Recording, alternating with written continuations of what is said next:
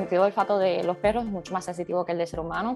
Ellos tienen 50 veces más las células receptoras del olfato que nosotros los seres humanos. En cuestión del COVID-19, nosotros hemos encontrado un 97% de precisión en promedio entre los perros. Fueron uno de los primeros perros que fueron certificados para poder detectar el COVID-19 en Estados Unidos. Todavía mantienen el olor que produce el virus en los seres humanos que están infectados. Esta es la voz de Janet Crespo, una puertorriqueña que trabaja con perros entrenados para detección de cadáveres, explosivos, cáncer, drogas y también virus como el COVID-19. Por ejemplo, su misión diaria se lleva a cabo en el Centro Forense y de Justicia Global de la Universidad Internacional de la Florida, conocida como FIU, y esto por supuesto en Miami. Y con ella conversé sobre estudios que comprueban, una vez más, el sacrificio y trabajo de los perros en nombre de los que se supone que somos sus mejores amigos, BFF. Esta es mi conversación con ella. Y Sofía sabe que la amamos. Este es el sonido del amor y este el de la esperanza. Bienvenidos a Xiomara en 360, el podcast. Soy Xiomara González Correa, periodista de la televisión nacional en Estados Unidos. Mi enfoque, contar y reportar historias de carácter social. Mi vida profesional se la dedico a los animales y a los niños. Historias reales, gente real, sonidos que despiertan y motivan. Porque si aprendemos de los más inocentes y auténticos, probablemente nos hacemos más sabios vulnerable, algo despistada. obsesiva y madre adoptiva y de crianza temporal.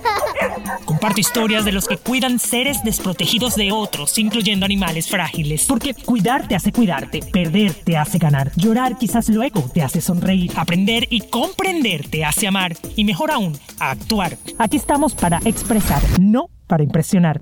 Cuento historias con propósito de gente con persistencia de mosquito, paciencia de hormiga, lealtad de perro y desapego de gato. Gracias por estar aquí. Xiomara en 360. I can, you can, we can. Gracias, Janet, por estar aquí en Xiomara en 360. Muchas gracias a usted por la invitación. Me encanta conversar con alguien que más allá de revisar eh, los avances médicos como tal, ¿no? En un hospital para humanos, me gusta mucho tocar este punto de hasta qué punto, valga la redundancia, están los animales realmente ayudándonos a prevenir eh, que se multiplique aún más este, el COVID, ¿no? Entonces tú has trabajado directamente con este grupo de investigación del doctor Kenneth Fulton. ¿Y cuál es la labor de ustedes? Porque se están encargando de entrenar perros para detectar COVID, pero ¿qué significa eso? Pues en realidad el programa en nuestra parte en, en la Universidad de Internacional de Florida es realizar investigaciones que apoyan el entrenamiento de los perros caninos, ¿verdad? En sí, nosotros los estudiantes no realizamos el entrenamiento. Nosotros trabajamos con compañías que son dueños de los perros. Ellos contratan unos entrenadores que tienen la experiencia y las certificaciones para poder realizar ese entrenamiento.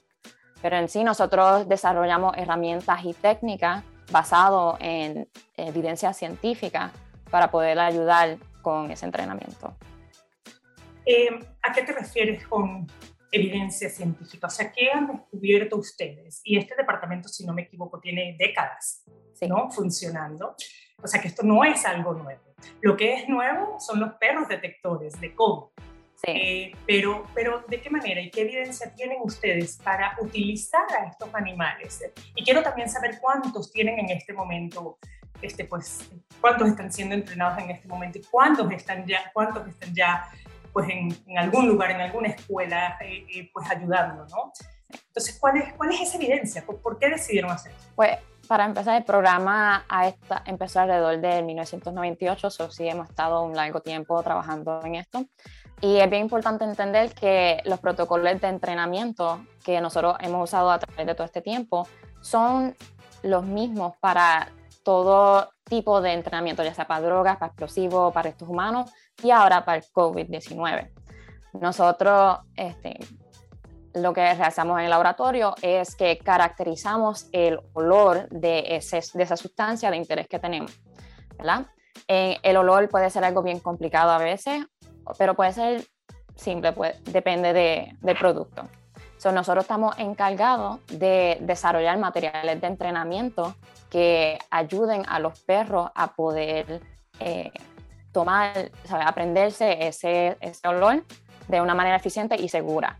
So, hemos desarrollado cosas como un sistema de permeación controlada, que eso previene que los perros estén en contacto directo con estos materiales peligrosos, al igual que los entrenadores.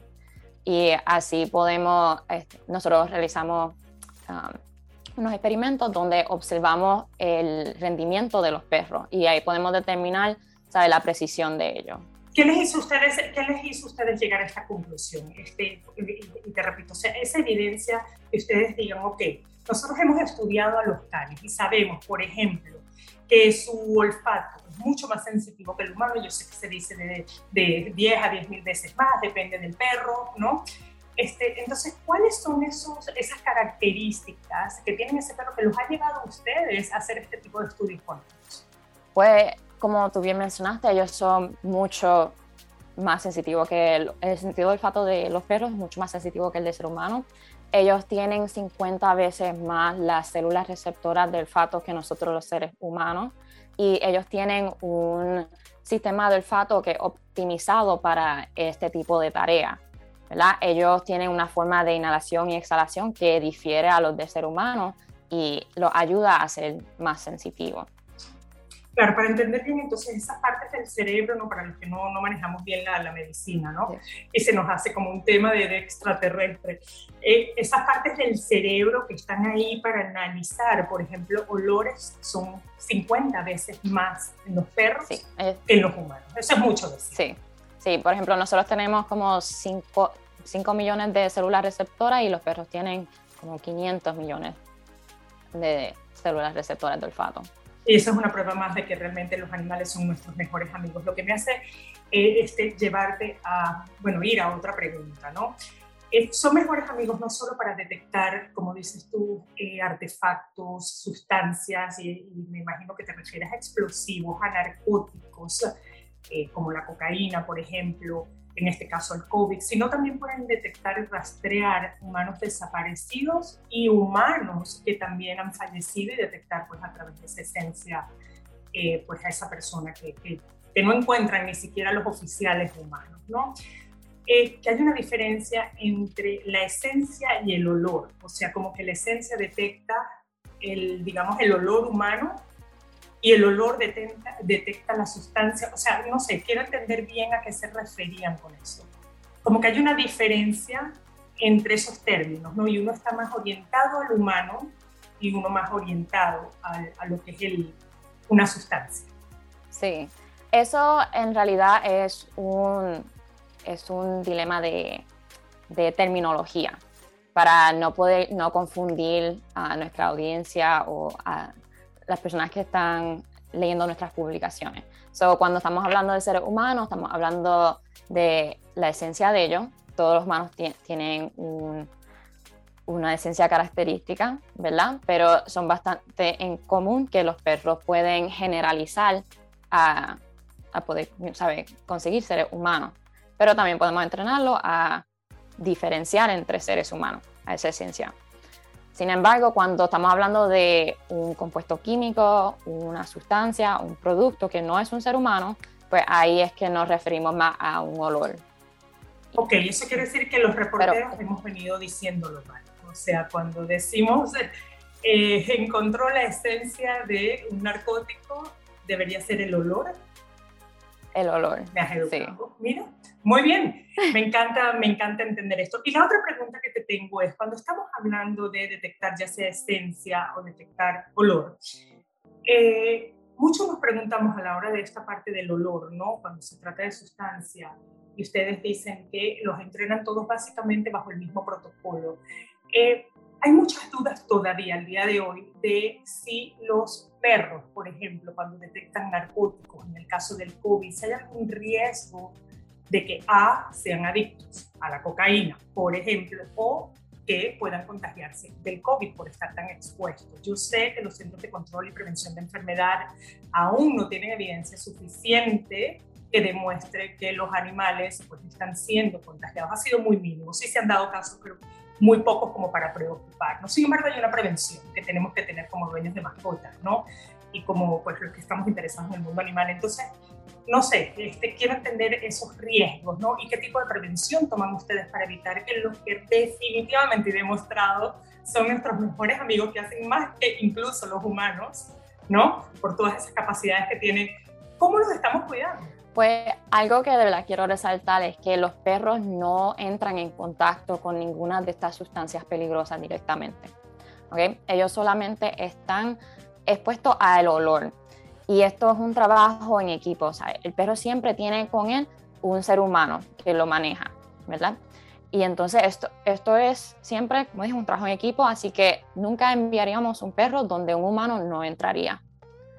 Entonces, eh, nosotros, es bien importante entender que no siempre compuesto, los compuestos químicos que componen el, el olor de una sustancia es exactamente el compuesto químico de, de la sustancia peligrosa, es el explosivo, el narcótico, el COVID, ¿verdad? es, puede ser un producto de degradación, un, compuesto similar que está evaporándose y causando esta señal que nos da ese, que nos asociamos al olor, ¿verdad? Eh, en cuestión de COVID-19, nosotros siempre encargamos de esterilizar los materiales de entrenamiento y irradiarlos con luz ultravioleta para inactivar el virus y así no este, eliminar el riesgo de contratar el virus durante el entrenamiento. Para entender bien, una persona que tiene el virus, me imagino y supongo eh, que esa máscara se la colocan para que esa máscara quede impregnado el olor ahí. Y ahí es donde ustedes me imagino que eh, hacen su trabajo, ¿no? No sé si me imagino que es que lo parten en pedacitos, el rayo ultravioleta. Exacto, nosotros cogemos las máscaras de, de, pacientes que las donan y entonces es importante entender que el virus cuando infecta a una persona causa cambios en tu metabolismo y eso se excreta por varias partes de tu cuerpo, incluyendo tu aliento. Y por eso se puede este, quedar, eso produce un olor que se queda impregnado en esa máscara. La máscara la cogemos, la irradiamos, la esterilizamos, pero todavía mantienen el olor que produce el virus en los seres humanos que están infectados. Que puede ser el orina, el sudor y en este caso que ustedes utilizan el alimento, lo hacen a través de la máscara, ¿cierto? Es cierto. Qué maravilla, qué maravilla es, familiarizarse más con esto. ¿no? Esta es la parte buena. Eh, yo quiero saber de dónde vienen estos perros. Sé que dicen que son compañías que se encargan de esto, pero sí me interesa saber, eh, porque a mí me interesa mucho también la vida animal. Yo entiendo que esto es una defensa por mantener la salud y por minimizar los riesgos. Y eso creo que es importante, ¿no? Pero también creo que es importante, pues, preservar la vida de los que nos salvan la vida, ¿no? Y de, de respetarla. Entonces, ¿ustedes de alguna manera están regidos por algún tipo de, digamos, de, estándares, de protocolos, de algún tipo de, institución federal que digan hasta aquí pueden llegar, no pueden cruzar esta línea? ¿Cuál es esa línea? Eh, tienes toda la razón, nosotros todos estamos eh, regidos por entidades, ¿verdad? Hay varios comités a nacionales a través de los Estados Unidos, ¿verdad?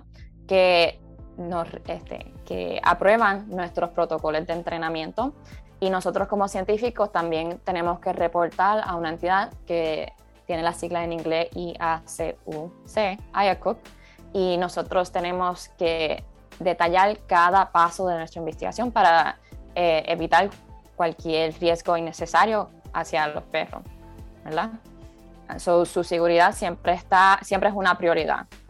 Los perros en sí son escogidos por, las, por sus dueños, por los entrenadores, y eh, los perros son más o menos como los humanos, en que todos tienen la capacidad de, de realizar este trabajo, tienen un gran sentido de olfato, pero no todos desean hacer este trabajo, ¿verdad? No todos quieren hacer esta carrera.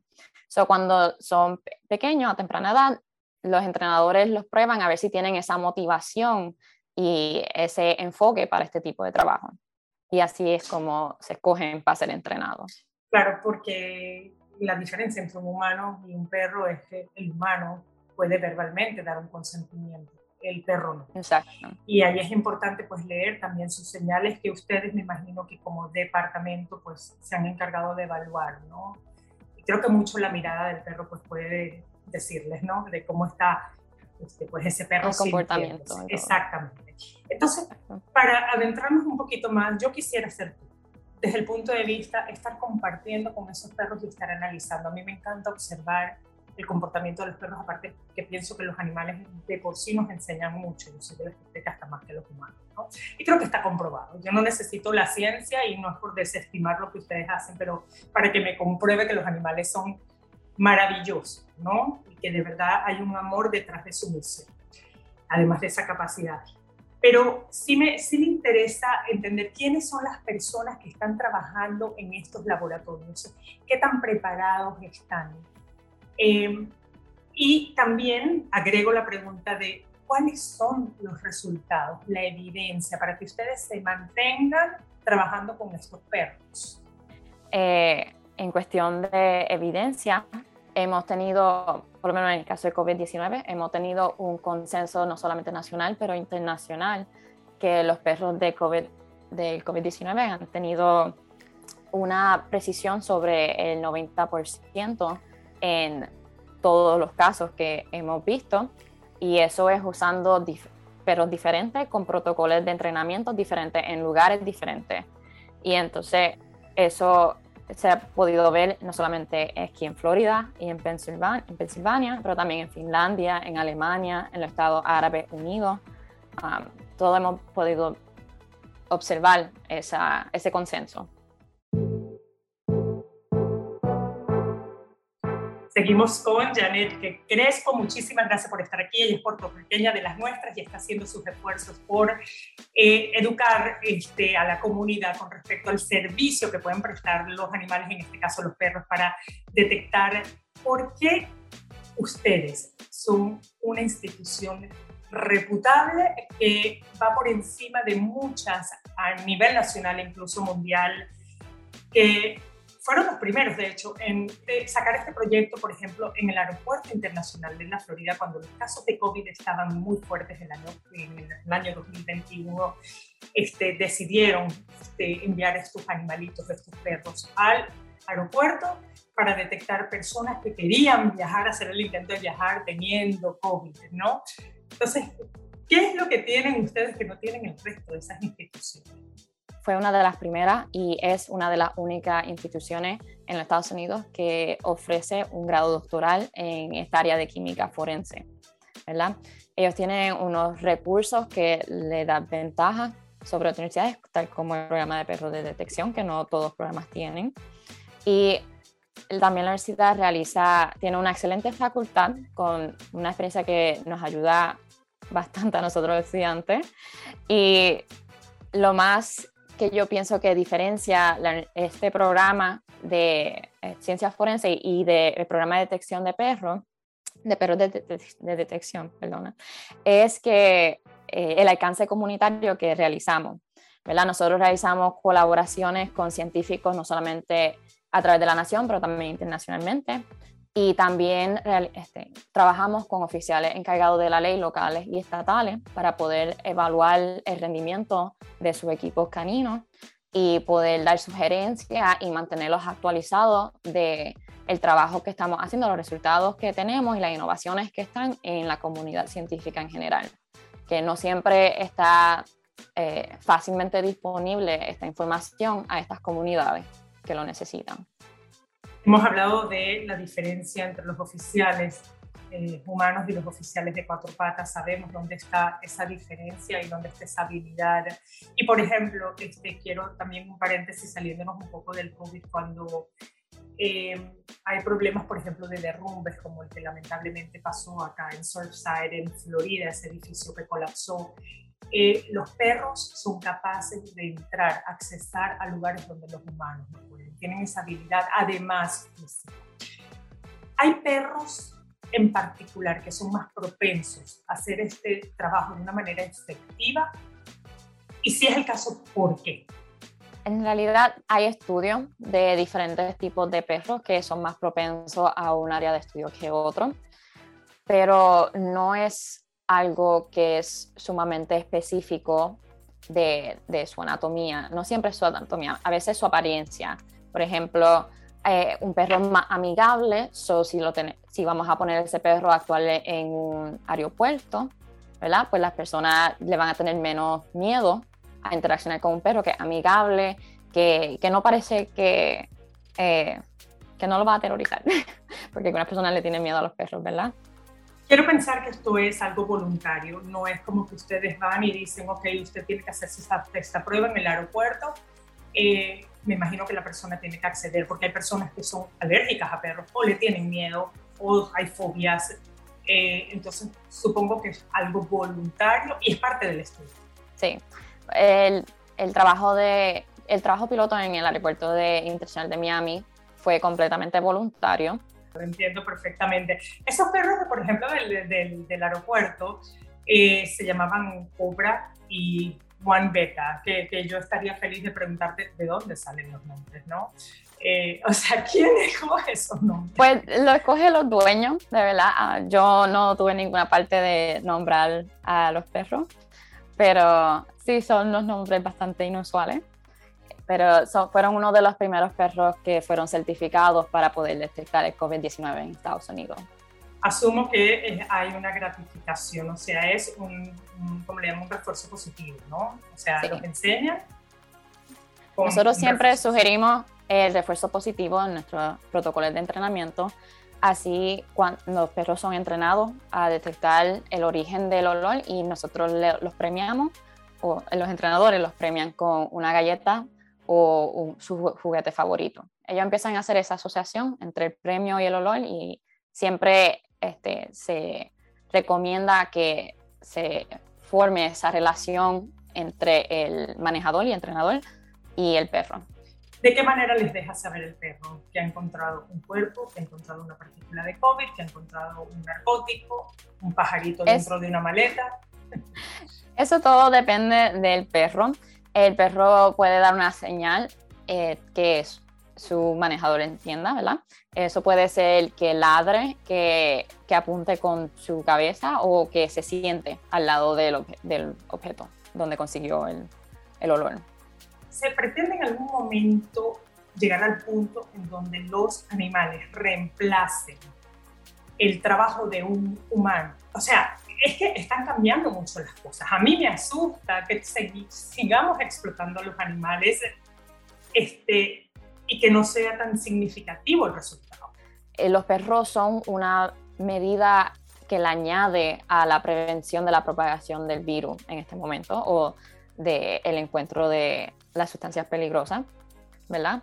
Y es como las máscaras, como el distanciamiento social, todo es una ayuda, ¿verdad? Los perros son, un, son una prueba preliminar y entonces eso después se confirma con un instrumento un instrumento en un laboratorio, porque nosotros tenemos que asegurarnos de lo que nos está diciendo, o lo que lo está alertando el, el perro, ¿verdad? Porque ellos no pueden hablar con nosotros. Pero te puedo asegurar que el reemplazar a los seres humanos, los perros no, no hay planes para eso.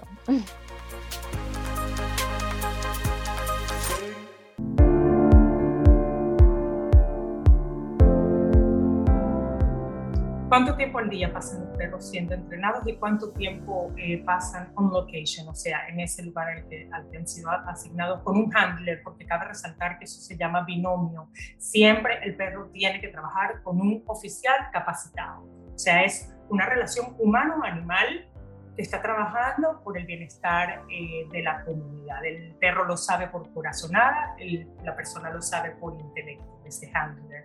¿saben? Entonces es una combinación para muchos perfecta, ¿no?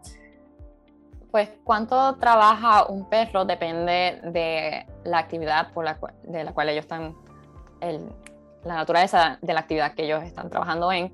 Por ejemplo, en los festivales gastronómicos o de música que ellos han, um, que han ido, que han sido despachados, ellos trabajan más que ese día, ¿verdad?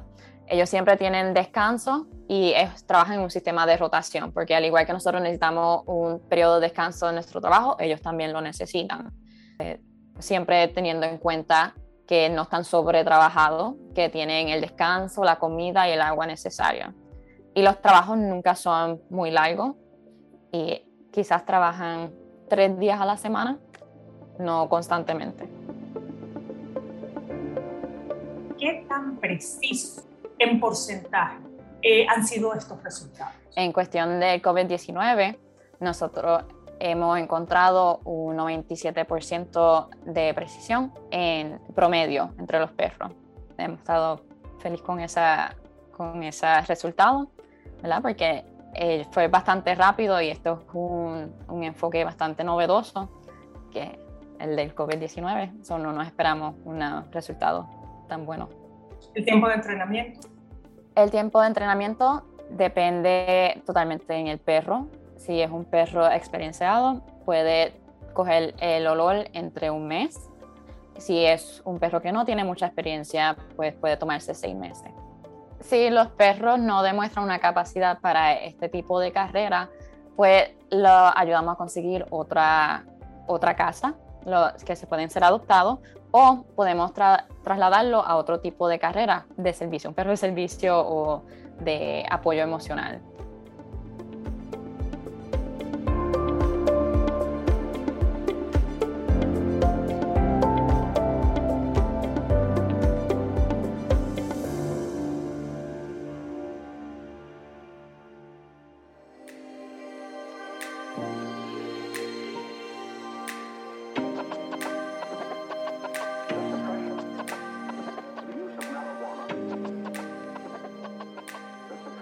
Pues ya lo saben, yo les recomiendo que vayan a esa página oficial de la Universidad Internacional de la Florida y tienen documentos que pueden guiarlos mucho. Incluso por ahí en algún momento pues estarán, ojalá, este, poniendo esos perros que, que no este, pues, dieron lo mejor de sí este, para esta misión en particular. Y quizás pues ustedes pueden ser dueños, no dueños, no me gusta la palabra, este, compañeros de este, lo que yo llamo ángeles, ¿no? de estos perros que están aquí para hacernos la vida mejor, más sana, a pesar de tanto sacrificio, porque no están en un parque jugando, sino haciendo una labor en nombre no solo de la ciencia, sino también del bienestar de nosotras, las personas que a veces subestimamos quiénes son y por qué están aquí en el mundo, y ese como siempre va a ser un lado cursi romántico, pero saben que soy una amante de los animales y en la medida posible trato de llevarles esta información para que pues estemos al tanto de qué es lo que están haciendo con nuestros perros, con nuestros animales, para que si no resuena con ustedes, mi gente bella, puedan ustedes pues hacer sus denuncias si así lo quieren o simplemente aplaudir esfuerzos como este. sí, hay que reconocer que salvan vidas porque hacen lo más importante, que es la prevención. La prevención es herramienta en esto. Todos debemos este, prevenir llegar a esos extremos. Y por ejemplo, en el caso del COVID, usar esa máscara, la vacuna. Pero esto es una opinión ya personal de semana, ¿no? Así que yo creo que la prevención es clave. Ustedes están haciendo desde el punto de vista científico un trabajo de prevención que yo respeto, admiro eh, y que simplemente quería asegurarme que los animalitos estaban siendo bien tratados, protegidos Así que muchísimas gracias, eh, Janet Crespo, grupo de investigación del Departamento de Química de la sección, digamos, eh, Dr. Kenneth Fortune, y gracias a ustedes por este tiempo y por, pues, por educarnos, ¿no? Muchísimas gracias, Janet. Sigo en lo tuyo y dale un beso a todos esos perros de mi parte. Muchas gracias. Dale. Xiomara en 360 es una producción de Xiomara 360 y Actualidad Media Group. Más información en xiomara360.com. Tus comentarios y reviews en esta y la mayoría de las plataformas de audio disponibles me ayudarán a crecer y a llevar mejor el mensaje a quienes quieran escucharlo desde el corazón. En las redes soy Xiomara Radio TV.